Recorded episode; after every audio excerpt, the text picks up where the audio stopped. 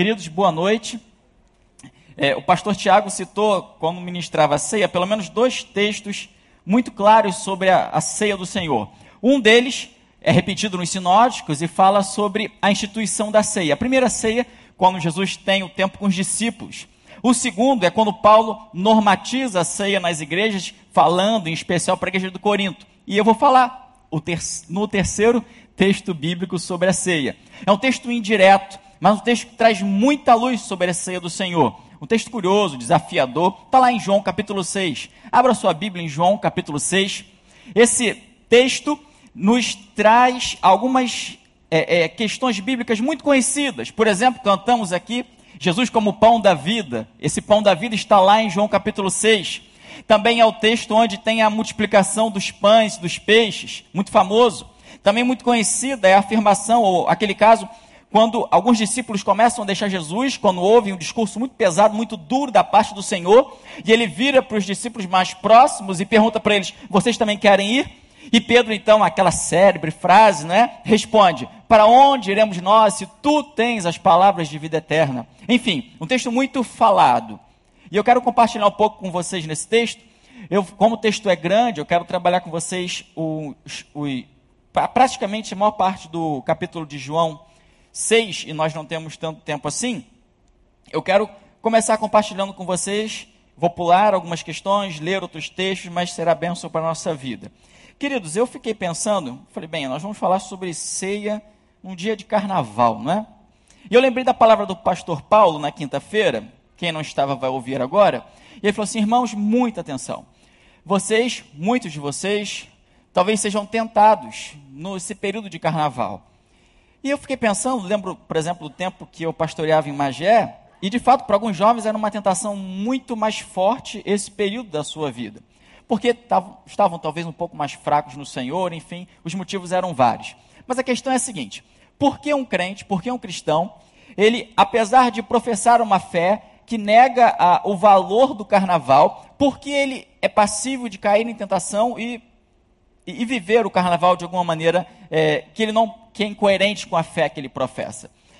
Poderíamos falar sobre muitas coisas aqui, mas se a gente puder reduzir isso a uma palavra, diríamos prazer a necessidade do prazer. O indivíduo ele acha que ali vai satisfazer uma necessidade que é básica, que é real, que é, é, é inofensiva, por assim dizer, em si mesma, mas ele, ele tenta saciar essa necessidade através do meio inadequado. O meio é equivocado, mas a necessidade é justa. Pensando nessa necessidade de prazer, de satisfação, eu lembro, por exemplo, da pirâmide de Maslow. Maslow foi um, psicólogo que trabalhou a hierarquia das necessidades do ser humano. E na hierarquia mais básica das nossas necessidades está lá como comer, é, é, se alimentar, beber. Então, o que, que isso significa? Se você não consegue, não tem um pão para comer, se você não tem uma água para beber, você não consegue pensar em coisas mais mais elaborados, mais difíceis, você não consegue pensar, por exemplo, em ter um significado na vida, ou pertencer a um grupo, e como isso é importante para você, você está focado na necessidade mais básica de sua vida, comer e beber. Jesus, quando, e o apóstolo João, quando nos introduz esse texto, tem essa necessidade em mente. Isso é muito lindo para a nossa meditação hoje. Jesus entendia, e precisamos ter em mente, que há uma necessidade mais básica e mais fundamental, até mesmo que a necessidade de comer e de beber. Não é à toa que existem, e podemos olhar com muita tristeza, mas existem pessoas que passando, mesmo passando necessidades, as mais básicas, ainda assim conseguem encontrar satisfação em Jesus. Você pergunta para aquele crente muito humilde, muito pobrezinho, e ele diz que está tudo bem. Como pode ser isso? Por outro lado, você vê pessoas que têm tudo, aparentemente tudo, inclusive um grande significado na vida, enfim, e ainda lhes falta um preenchimento no coração. Ainda há um vazio que subjaz a sua existência.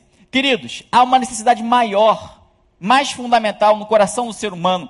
Diríamos que podemos dizer que há um vazio no ser humano que só Deus pode preencher. E é por isso que Jesus traz para nós esse milagre tão lindo, tão maravilhoso da multiplicação dos pães e dos peixes. Está aí no capítulo 6, versículo 1, está escrito lá. Algum tempo depois, ou seja, depois da, da cura do paralítico ou do doente no, no, no tanque de Betesda, Jesus partiu para outra margem do mar da Galileia, ou seja, ele vai para o lado oriental do lago, ok? Chamado também de Tiberíades, em homenagem a Tibério, o imperador. E grande multidão, olha só, grande multidão continuava a segui-lo, porque viram os sinais miraculosos que ele tinha realizado nos doentes. Está citando o texto que eu acabei de dizer do doente no lago, no, no tanque. Então, versículo 3: Então Jesus subiu ao monte e sentou-se com os seus discípulos. E é nesse monte, João omite toda uma pregação que os sinóticos vão dizer que aconteceu. O povo passa todo dia ouvindo Jesus. E então, verso 4 nos diz que estava próxima a festa judaica da Páscoa. Então, no versículo 5, levantando os olhos e vendo uma grande multidão que se aproximava, Jesus disse a Filipe: Onde compraremos pão para esse povo comer? Jesus já sabia o que ia fazer. Olha para cá. Eu vou compartilhar o texto, mas sem ler agora, ok? O que acontece? A partir daí, começa a se desenrolar um grande, maravilhoso milagre que você já ouviu falar: a multiplicação dos pães e dos peixes. Veja que o texto diz que estava próximo à festa judaica da Páscoa. Durante o ministério de Jesus, é, ele viveu no ministério dele três festas da Páscoa, ok? Três anos de ministério. Ele sobe a Jerusalém no primeiro e no terceiro ano, no segundo não. Esse é o segundo ano de ministério dele. Ele não sobe a Jerusalém. Nas leituras da sinagoga judaica, para esse período, estava lá constante o texto do maná. Então, o maná, o pão do céu, ele estava no imaginário dos judeus da época. Os judeus tinham isso em mente, poderiam entender melhor o que Jesus queria dizer através da multiplicação dos pães e dos peixes. Ok, a multiplicação acontece, é uma maravilha, aquela coisa é, é extraordinária, sobra muita coisa, e o texto segue. Segue até o versículo 25.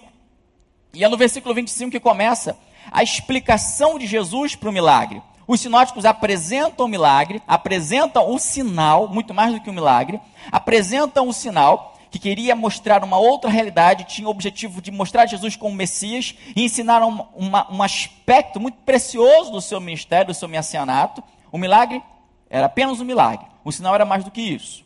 Então aqui é um sinal. Então no versículo 25, o povo chega até Jesus, o povo acha Jesus, porque depois da multiplicação dos pães e dos peixes, ele volta com os discípulos para o outro lado, para Cafarnaum, para o lado ocidental do lago.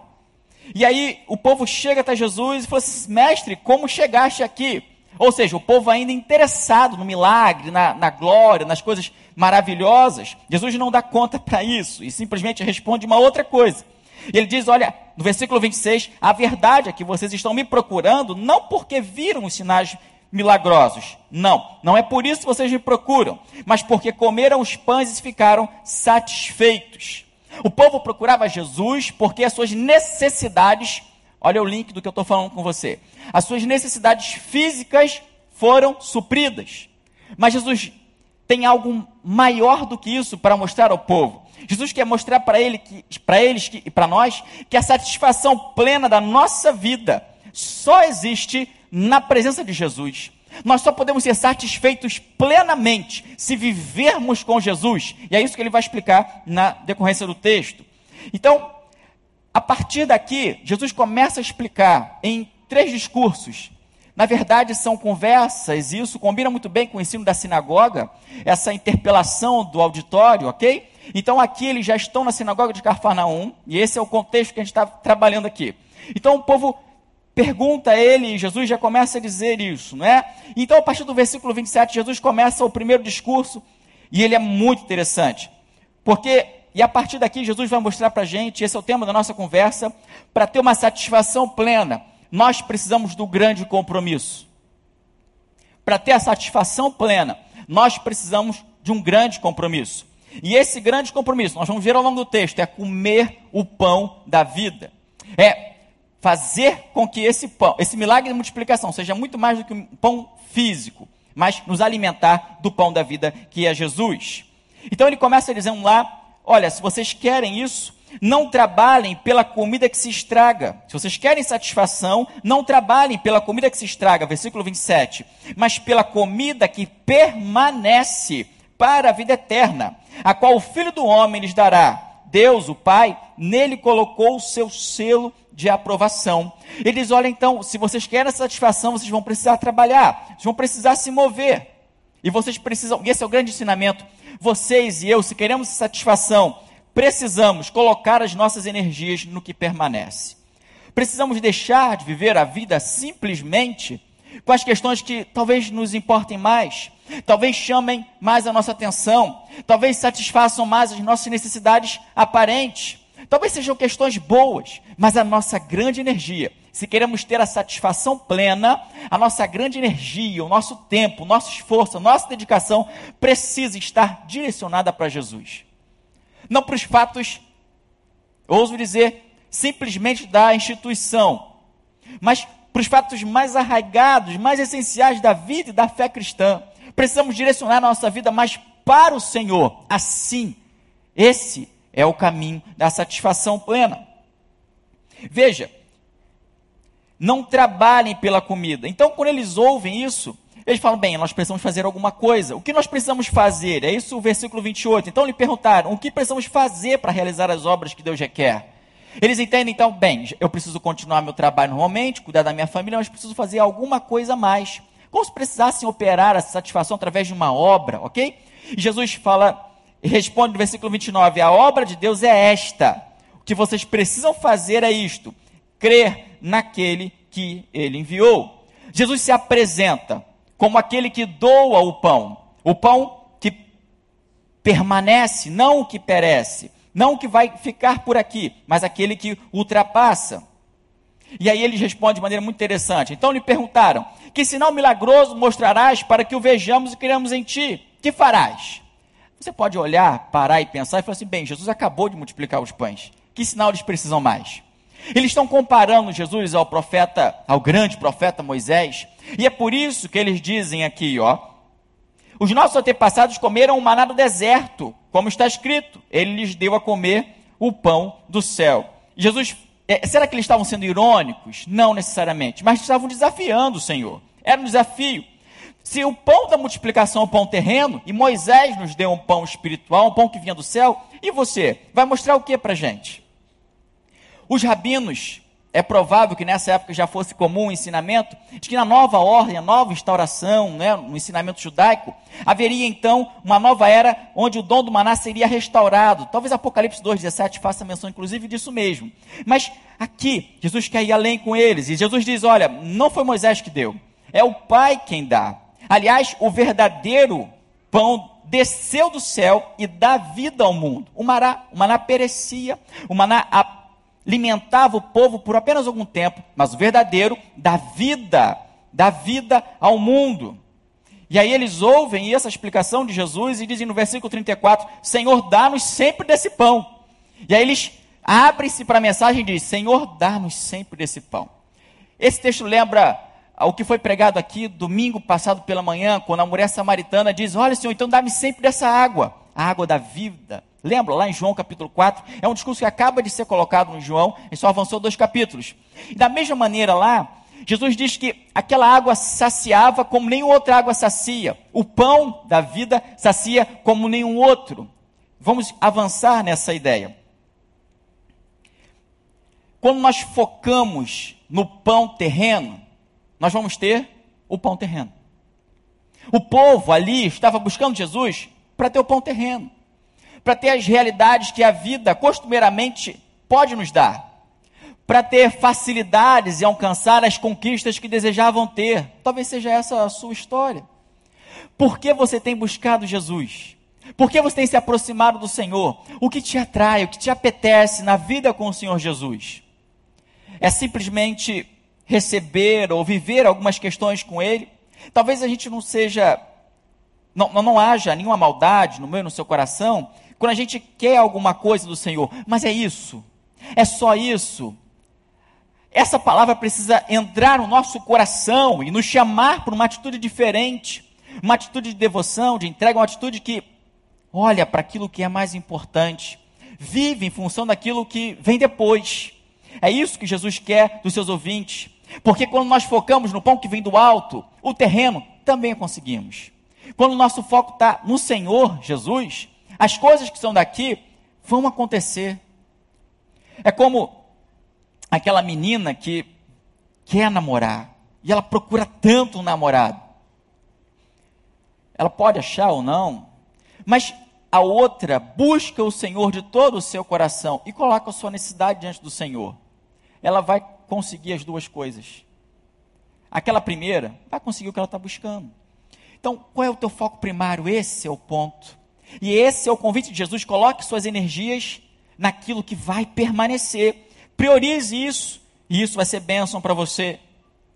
É como um atleta que, em nome da sua conquista, em nome daquilo que ele almeja, faz de tudo para alcançar o alvo. Ele abre mão de todas as outras realidades. Ele abre mão de uma comida gordurosa, gostosa, mas gordurosa e vai fazer mal para ele.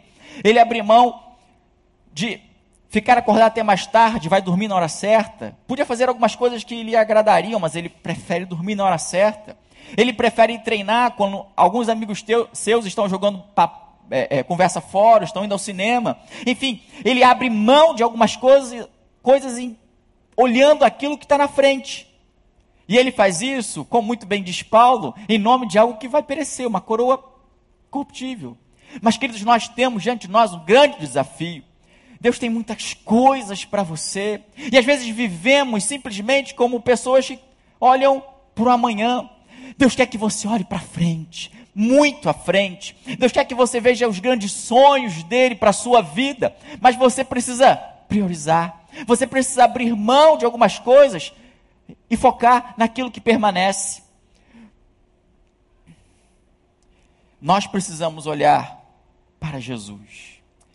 Não é deixar de pecar, é deixar de fazer coisas lícitas que têm nos atrapalhado e focar no Senhor Jesus. Então continua Jesus e ele vê que o povo não entendeu nada. Aqui termina a primeira parte do discurso dele, ele viu que os judeus não entenderam nada do que ele estava falando. E então ele é mais claro. E no segundo discurso dele, ele diante da plateia, do público ali na sinagoga, ele fala assim: "Olha, eu vou aprofundar". E ele se apresenta como o pão da vida. O povo termina no versículo anterior, acabamos de ler, olha, nós queremos, dá-nos sempre desse pão. Então ele no próximo verso ele fala assim: vocês querem? Eu sou esse pão. E isso foi um grande desafio. Porque se apresentar dessa maneira era mais do que dizer eu sou o pão da vida. Eu sou eu que vou dar satisfação plena para vocês. Fora de mim, vocês de forma alguma terão satisfação. A plena, aquela maravilhosa que você precisa. Preenchimento do vazio só em mim. É mais do que isso. Quando ele diz eu sou, ele incomoda o imaginário religioso dos judeus que estavam ali ouvindo a ele. Porque ele diz, ele usa uma, uma, uma expressão que o identifica com o próprio Deus. É como se ele dissesse: Eu sou, eu sou Deus. E só em mim vocês vão conseguir isso. E os judeus começam a ficar loucos com aquela mensagem. No final desse segundo discurso, eles vão estar brigando de uma maneira muito séria entre eles mesmos. Daqui a pouco a gente chega lá. Mas em João, essa é a primeira vez, e o Evangelho de João ele vai fazer isso algumas vezes, é a primeira vez onde Jesus diz eu sou. É como se João estivesse montando uma que a teologia chama de cristologia da sabedoria. Se você lembrar de Provérbios 9, 5, está escrito lá: Vinde, comei do meu pão. A sabedoria, como personificada na palavra, na pena do poeta, diz: Olha, venham comer do meu pão.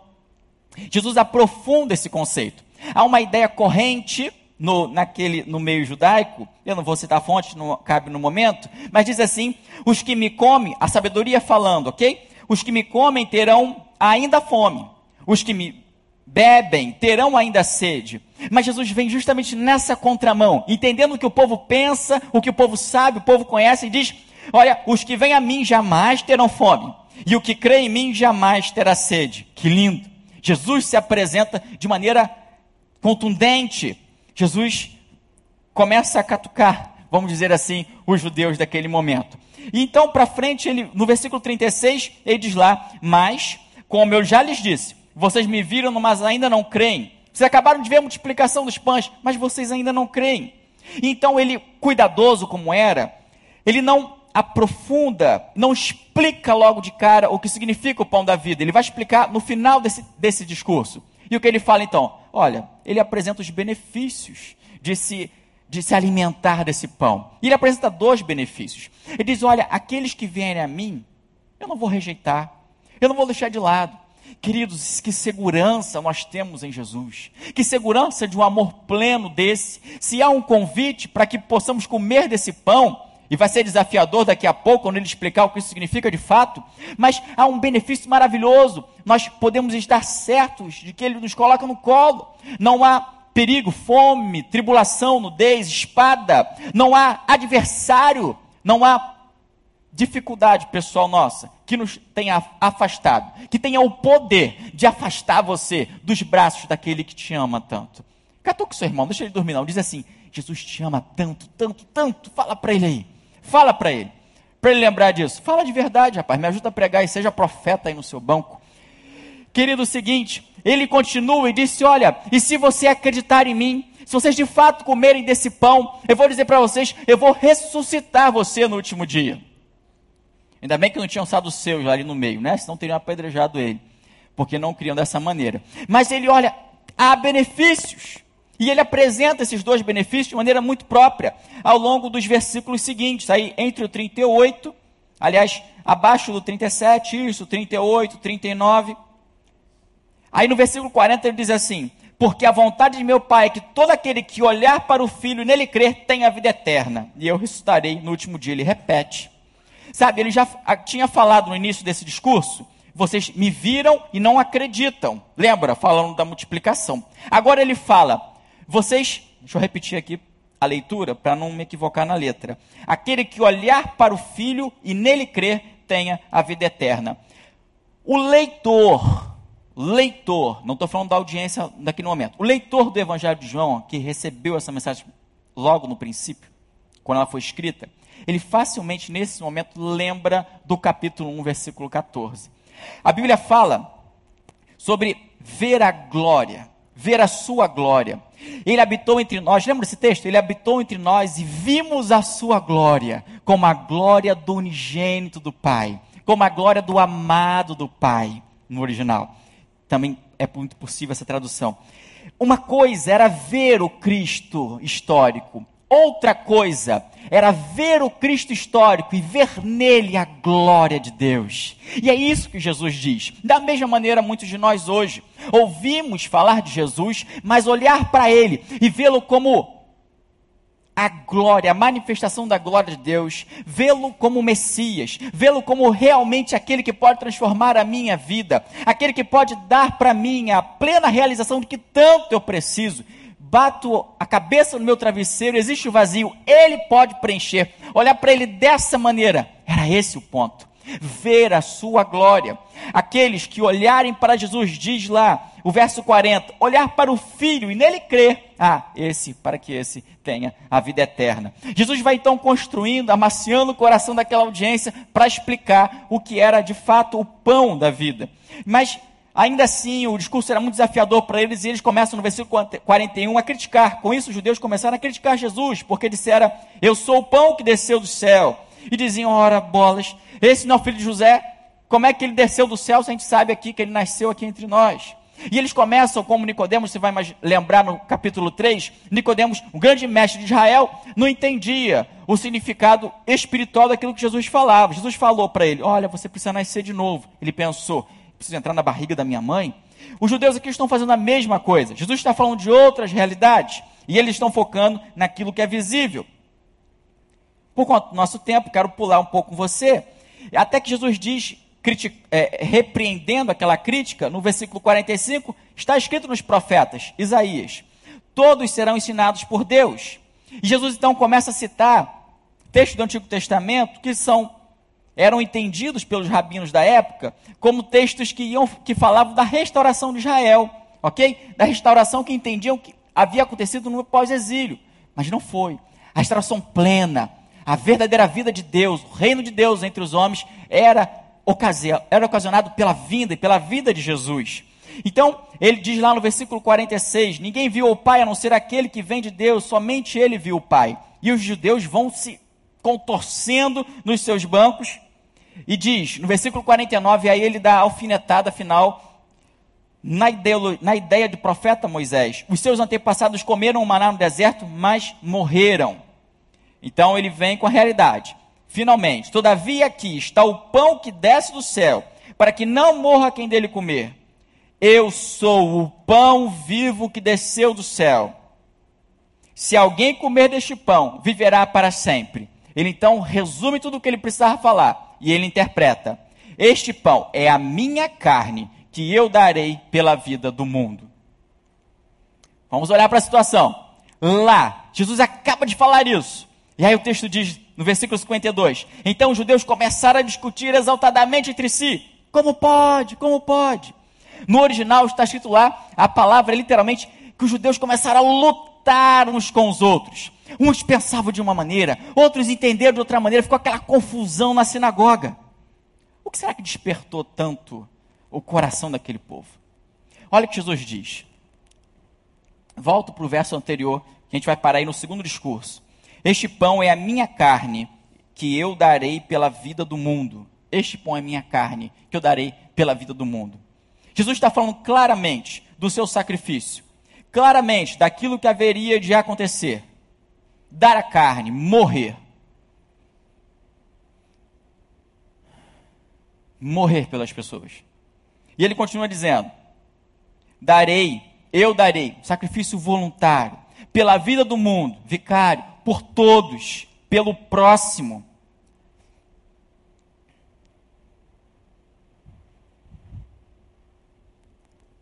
A carne, aqui, era para incomodar no discurso. Porque você não come um corpo, você come a carne do corpo. Mas a carne aqui significa o corpo de Jesus. Eu vou dar o meu corpo. O corpo no imaginário judaico era uma unidade, era o próprio ser. Com tudo que o envolve, com todas as opções, com os valores, com tudo que o envolve. A carne, eu vou comer do corpo dele. Eles entenderam isso, e isso incomodou. Como pode um judeu canibalizar outro judeu? Como isso pode? Eles entenderam de alguma maneira com o tempo, que era só uma figura de linguagem, mas ainda assim era muito ofensiva, muito ofensiva. Queridos, se nós queremos comer o pão da vida, além de focar as nossas energias, como eu disse no princípio, naquilo que permanece, nós precisamos abrir o nosso coração para o sacrifício para nos sacrificar pelos outros. Não existe cristianismo sem amor pelo próximo. Não existe amor pelo próximo de fato e real, se esse amor não for um amor que se entrega. A Bíblia fala que se alguém não pode amar o seu irmão que vê, como poderá amar a Deus que não vê? Não existe realidade nem vida cristã sem amor pelo próximo, sem sacrifício, sem abnegação, sem entrega, sem doação pelo outro. E é esse o convite de Jesus para a sua vida nessa tarde: que você se entregue, que você se apaixone pelo seu próximo, que você entregue a sua vida em sacrifício. Essa mensagem era fácil ou era difícil de ouvir? Na nossa cabeça, essa mensagem é tranquila. Para nossa teoria, cristã, ela é simples. Vivê-la. O que você acha? Viver é muito mais difícil. Doar o seu dinheiro para ajudar aquele que não tem é muito difícil. Porque você vai ter que tirar de algum lugar. Doar que está sobrando é fácil, mas o sacrifício não é esse. O sacrifício é quando doa aquilo que não está sobrando, certo, gente? Doar seu tempo, doar aquele tempo, aquela sexta-feira de 5 às 6, porque aí é fácil. Mas doar do tempo que você faria alguma coisa importante para você é difícil. Sacrificar-se pelo outro. Foi isso que Jesus fez, é essa lição que ele deixa para nós. Então entra no terceiro discurso e último discurso para nós aqui. Se em primeiro lugar ele orienta, dizendo que para termos satisfação plena precisamos abrir mão das coisas terrenas e focar naquilo que permanece, na comida que permanece. Ele continua dizendo que nós precisamos nos sacrificar pelos outros, ou seja, comer da sua carne. E no terceiro bloco do texto, ele continua dizendo: vamos lá, vamos caminhar. No versículo 52, já havia aquela grande luta que eu disse para você: como esse homem pode nos oferecer a sua carne? Versículo 53, diz lá. Jesus lhes disse: Eu lhes digo a verdade. Olha o que Jesus fez se vocês não comerem a carne do filho do homem e não beberem o seu sangue, não terão a vida em si mesmos. Jesus falou: bem, eu vou aproveitar, já que eles estão nesse burburinho, já que eles estão nessa demanda toda, nessa brigaiada toda, eu vou falar logo tudo. Depois eu explico. Então ele fala algo extremamente ofensivo para a mentalidade judaica. Se comer a carne, canibalizar o outro judeu, era terrível. Beber o seu sangue junto era odioso. Era uma das piores coisas que poderia acontecer para um judeu. Aliás, o sangue, você lembra do texto bíblico do Antigo Testamento? O sangue era vida. E era o sangue era proibido ser comido. Obrigado, querido. O, o sangue não podia ser comido, sangue misturado com a carne. Ah, aquilo era abominação para o judeu. Maldito era se assim fizesse. E como Jesus podia usar uma, uma, uma retórica dessa? Mas ele ataca aquela confusão toda, eles não estavam entendendo, atacam dessa maneira. Alguns dizem que aqui há uma referência clara à ceia. Aqui Jesus fala sobre sim, sobre questões relacionadas à ceia, mas não diretamente. Porque na ceia não é a carne e o sangue de Jesus que estão ali. Não existe uma transubstanciação, uma mudança de substância, mas é um memorial, como a Bíblia nos ensina. Também não pode ser ceia literalmente, porque a ceia não é condição para a salvação, como diz aqui o texto. Não é condição para a satisfação do indivíduo, muito menos para a ressurreição do indivíduo. Mas qual é então a condição? o que Jesus realmente está querendo dizer com esse texto? E aí a gente vai para o versículo 57, aí tem a chave. A chave num paralelo muito interessante que Jesus coloca. Olha, da mesma forma como o Pai que vive me enviou, e eu vivo por causa do Pai, olha, olha para mim. O Pai que vive me enviou, e eu vivo por causa do Pai. Da mesma forma, olha para o texto. 57. Da mesma forma como o Pai que vive me enviou, eu vivo por causa do Pai, assim aquele que se alimenta de mim viverá por minha causa. Ou seja, o Pai permanece vivo, então o Filho também. Opa, peraí, não há morte do Filho. Que canibalismo é esse? Não existe. Olha a chave. Quem come e bebe de mim viverá por minha causa. Esse é o sentido do texto. Jesus quer que os seus discípulos vivam por causa dele vivam com Ele mente, vivam com Ele sendo o foco, vivam realizando a vida de Jesus. Isso significava beber do meu sangue, beber da minha vida, se alimentar com quem eu sou, expirar, respirar, exalar quem eu sou para o mundo e a minha vida, os meus valores, as razões para acordar que você tem, quais são? Essa é a ideia, que as nossas razões para acordar, que as nossas motivações para as realizações, que a nossa motivação para conquistas na vida sejam sempre a causa de Jesus. É uma mudança de paradigma, uma mudança de foco. Focamos no que permanece, nos sacrificamos pelo outro e agora vivemos a nossa vida como se a vida de Jesus fosse. É o famoso livro em seus passos o que faria Jesus. A ideia de que não vivo mais eu, mas agora Cristo vive em mim, e a vida que agora vivo, vivo na fé do Filho de Deus. É isso que Paulo diz, combina exatamente com o que Jesus está dizendo aqui. Jesus, nesse momento, sabe que existe um costume chamado refeição sagrada, ok? O que o povo da época não judeu fazia.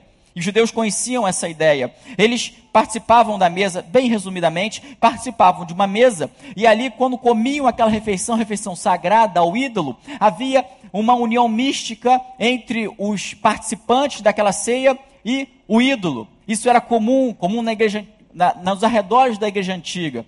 Disse, inclusive, que a ceia nasce é, com todo esse pano de fundo. É uma outra mensagem, ok? Mas eu quero dizer para você o seguinte: Jesus, quando ele diz beber do meu sangue, ele está dizendo que nós precisamos nos aproximar dele, ter um relacionamento próximo dele, e é isso que faz diferença para uma vida de satisfação. A vida cristã básica já tem nos mostrado que quanto mais o indivíduo se relaciona com o Senhor Jesus, maior é a satisfação da sua vida. Quanto mais ele abandona o alimento dessa terra, em nome do alimento que não perece, maior a sua satisfação. Quanto mais ele se sacrifica e vive em função do outro, maior a sua realização. A psicologia, inclusive, com estudos, justifica e da base é essa realidade. É a causa, inclusive, de muitas questões, doenças emocionais. Continuando o texto, Jesus quer que estejamos sempre próximos dele. É essa questão que envolve beber do seu sangue. Qual é a sua vocação? Para que você foi chamado? Qual é a sua história de vida? O que você tem feito com a sua vida? Talvez você esteja no momento de decidir para a sua vida, você seja jovem ainda. E a sua escolha, ela tem relação com os seus desejos, com os seus alvos de vida, ou ela é feita por causa de Cristo? Pela causa de Cristo. Qual é o determinante da sua escolha de vida? Se você já tem uma história de vida, se você já tem uma profissão, se você já tem um envolvimento social. Para que serve isso na sua vida? Para que você ganhe dinheiro? Para que você sustente a sua família? Ou muito mais do que isso, para que você sirva a causa de Jesus Cristo na sua história? Para que você construa uma história que é a história de Jesus na sua vida? Esse é o convite. Para que a nossa vida não seja nossa, mas seja a vida dele em nós. Não é à toa que no Evangelho está escrito, aliás, a carta de Gálatas, se não me falha a memória, quem achar a sua vida, perdê-la-á. Mas quem perdê-la por amor de mim, achá-la-á. A verdadeira satisfação está em abrir mão da própria vida, para viver então a vida do Senhor Jesus. Sabe, eu fiquei pensando, e a minha esposa veio hoje, ela não sabia que eu ia falar isso, mas veio hoje no meu ouvido, né, porque ela não fala muito, não fala muito, né? Mas quando ela fala uma coisa, ela fala uma coisa, entende, gente? Entende a diferença, né, Camila? É. Então ela veio falando para mim: você tem que se cuidar, você tem que ir no médico, você tem que fazer exame cardiovascular. Eu falei, Camila, tem dois anos. Não tem, tem muito tempo, tem dois anos que eu fiz, mas tinha que fazer todo ano. Eu falei, então tá bom. E o que, que eu trouxe? O que, que eu fiquei pensando?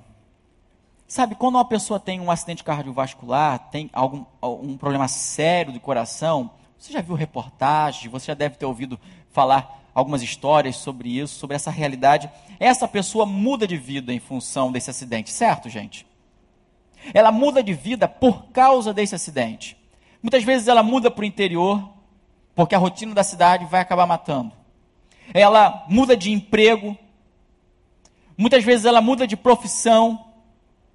Ela muda de rotina, por exemplo, ela começa a fazer exercícios físicos que não achava tempo para fazer antes ela muda seus passatempos, ela encontra tempo para fazer hobbies, porque ela muda o estilo de vida. Muito mais que um acidente cardiovascular. Viver por causa de Jesus implica e precisa implicar em mudança. Que mudança precisa ver na sua vida? Se você decidisse hoje viver estritamente em função da vontade de Deus na sua vida, dos projetos dele através das suas mãos, dos seus pés, da sua mente, que mudanças você precisaria fazer? Essa é a pergunta de Jesus no seu espírito para você nessa, nessa tarde, nesse início de noite. E eu quero concluir dizendo, querido, que inevitavelmente todos nós ansiamos por prazer e satisfação. Jesus sabia disso. Por isso ele se apresenta como água da vida para a mulher samaritana em João 4. Por isso ele se apresenta aqui no milagre como o pão da vida em João 6. Porque só ele pode satisfazer essas necessidades na nossa vida. Só Jesus dá satisfação plena. Queria convidar você a ficar de pé. Eu quero orar com você. Eu quero orar, orar por você. Você, crente, entende que tem a satisfação plena? Pode ser que não. Pode ser que falte ainda realização na sua vida. Isso significa que falta uma dessas coisas que compartilhamos, provavelmente. Talvez você que tenha entrado pela primeira vez numa igreja evangélica hoje, ou não tenha uma vida com Jesus, tenha ouvido hoje aquilo atrás do que você anda. Você entende que tem esse vazio? Entende essa crise existencial em você e não sabe como preencher? Bem, hoje Jesus quer preencher esse vazio na sua vida. E veja, é um vazio que precisa ser preenchido todo o tempo.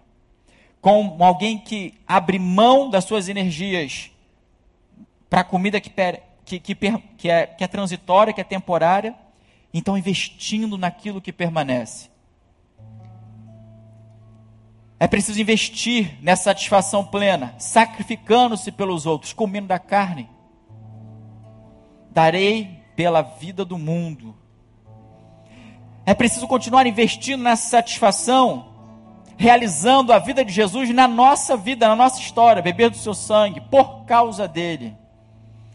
Muito mais que o um copo d'água pode trazer de satisfação para um indivíduo que passou todo dia ou dois dias sem beber água. Muito mais, muito mais. Jesus pode satisfazer a nossa vida, a nossa alma. Feche seus olhos, eu quero orar por você. Vamos estar cantando daqui a pouco, o nosso horário vai chegando ao fim, mas há tempo para que você tome uma decisão ao lado de Jesus. Talvez você que tenha entendido hoje que precisa dessa satisfação, tenha sido sensibilizado no seu coração pela causa do Mestre. Talvez você tenha entrado aqui E é com você que eu falo nesse momento, pela primeira vez. Talvez mais vezes, mas você ainda não tem um relacionamento com Jesus. Você não se entende ainda. Essa pessoa satisfeita no Senhor. Ainda não entregou sua vida a Ele. Deu o passo mais básico. Você quer entregar sua vida a Jesus? Estamos todos de olhos fechados nesse momento. Eu quero falar com você. Se você quer entregar sua vida a Jesus, no seu coração, repita essas palavras: Querido Deus, eu reconheço que não tenho a satisfação que gostaria de ter. Eu reconheço que existe um vazio em mim. E quero te agradecer, porque o Senhor pode preenchê-lo. Perdoa as minhas falhas. Perdoa quando tenho vivido só para mim, sem pensar no Senhor, sem pensar nos outros. Eu entendi que preciso viver para o Senhor. Ajuda-me, em nome de Jesus. Amém. Ainda de olhos fechados. Você fez essa oração comigo? Você quer entregar sua vida ao Senhor Jesus? Faz um sinal com a sua mão, levanta uma de suas mãos, quero orar por você. Deus abençoe. Filho. Deus te abençoe, querida. Você fez essa oração comigo? Pode baixar a sua mão. Deus abençoe. Você quer entregar sua vida a Jesus? Deus abençoe. Você entendeu que tem um vazio no coração e precisa convidar Jesus para morar em você, para que a sua vida seja diferente. Você quer isso. Você entendeu que viver com Jesus é a alternativa que você tem. Você quer isso para a sua vida e deseja então entregar sua vida a Ele. Fez essa oração conosco? Levanta uma de suas mãos. Quero orar por você. Mais alguém? Amém. Deus abençoe. Lá atrás. Deus abençoe. Pode baixar a sua mão. Agora você, crente, você que tem andado com Jesus, talvez por anos, mas nenhum de nós é perfeito. A santidade não vem de um dia para a noite, e a vida cristã é um investimento constante. Se você se encontra nesse momento como alguém que ainda precisa dessa satisfação, eu quero convidar você que faça rapidamente uma coisa. Vem aqui à frente. Vem aqui à frente. Se você entende que precisa dessa satisfação, precisa ainda dessas verdades na sua vida. E você que levantou a sua mão querendo entregar a sua vida a Jesus, vem aqui à frente também, eu quero orar por você. Peça alguém que está do seu lado, essa pessoa pode vir com você aqui à frente. Vem aqui à frente, nós queremos orar por você. Querido, você precisa colocar as suas energias naquilo que permanece. Você está muito, tá muito focado no hoje, no aqui e agora. Precisa mudar a sua perspectiva. Essa palavra foi para você. Vem aqui à frente, queremos orar com você. Você precisa de graça para mudança? Vem aqui à frente, nós vamos orar juntos. Se você entendeu que precisa sacrificar-se mais pelos outros, precisa amar mais o seu próximo, precisa se entregar mais ao outro, vem aqui à frente, querido. Venha receber forças do Senhor Jesus. Se você entendeu que precisa viver mais por causa do Senhor, pela causa dele, que Cristo vive em você e não os seus desejos, não os seus ideais, mas os dele através de você. Você entendeu isso? Permita o Espírito trabalhar na sua vida. Vem aqui à frente, vamos orar juntos. Como disse, se você levantou a mão na primeira oração, desejando a satisfação de Jesus, há tempo, vem aqui à frente. Vem aqui à frente, quero orar por você. É uma vida para além das circunstâncias. Feche os seus olhos. Para além das circunstâncias. A satisfação que Jesus dá quando você vive com Ele. Ah, querido, é para além das circunstâncias. É amizade com Deus. É vida com Deus é transformação dentro do seu coração, não importa o que está em volta. Deus tem muito para realizar na sua vida. Deus, nós te louvamos pela tua graça, nós te louvamos pelo teu amor, pela tua vida entre nós. Deus, em nome de Jesus, nós te pedimos que o Senhor nos envolva, nos abençoe, nos conduza, Pai, gentilmente aos teus braços. Dá-nos, em nome de Jesus, aqueles que estão se rendendo ao Senhor. Pai, que o teu Espírito viva em seus corações, que haja transformação, que haja a vida do Senhor em suas vidas. Deus, que haja satisfação plena, que só acontece quando comemos do pão da vida. Deus, que haja transformação no coração, que de forma que sejamos e tenhamos corações que se sacrificam pelo próximo, corações abertos para amar no modelo de Jesus Pai, corações abertos para vivermos a vida de Jesus em nossa vida. Em nome de Jesus, que possamos romper, romper uma vida que é muito mais do que os olhos podem ver, para que tenhamos satisfação plena no Senhor tomam nas, toma nas tuas mãos. Os que se nessa noite se decidem por viver ao teu lado, em nome de Jesus. E aqueles de nós, cristãos, que entendemos que precisamos renovar a nossa satisfação no Senhor, tê-la, Pai, com mais propriedade. Deus, em nome de Jesus, concede-nos a tua graça. Perdoa-nos por não termos buscado ao Senhor da maneira como devíamos. Transforma a vida, sara as feridas, transforma o coração, em nome de Jesus. Amém e amém.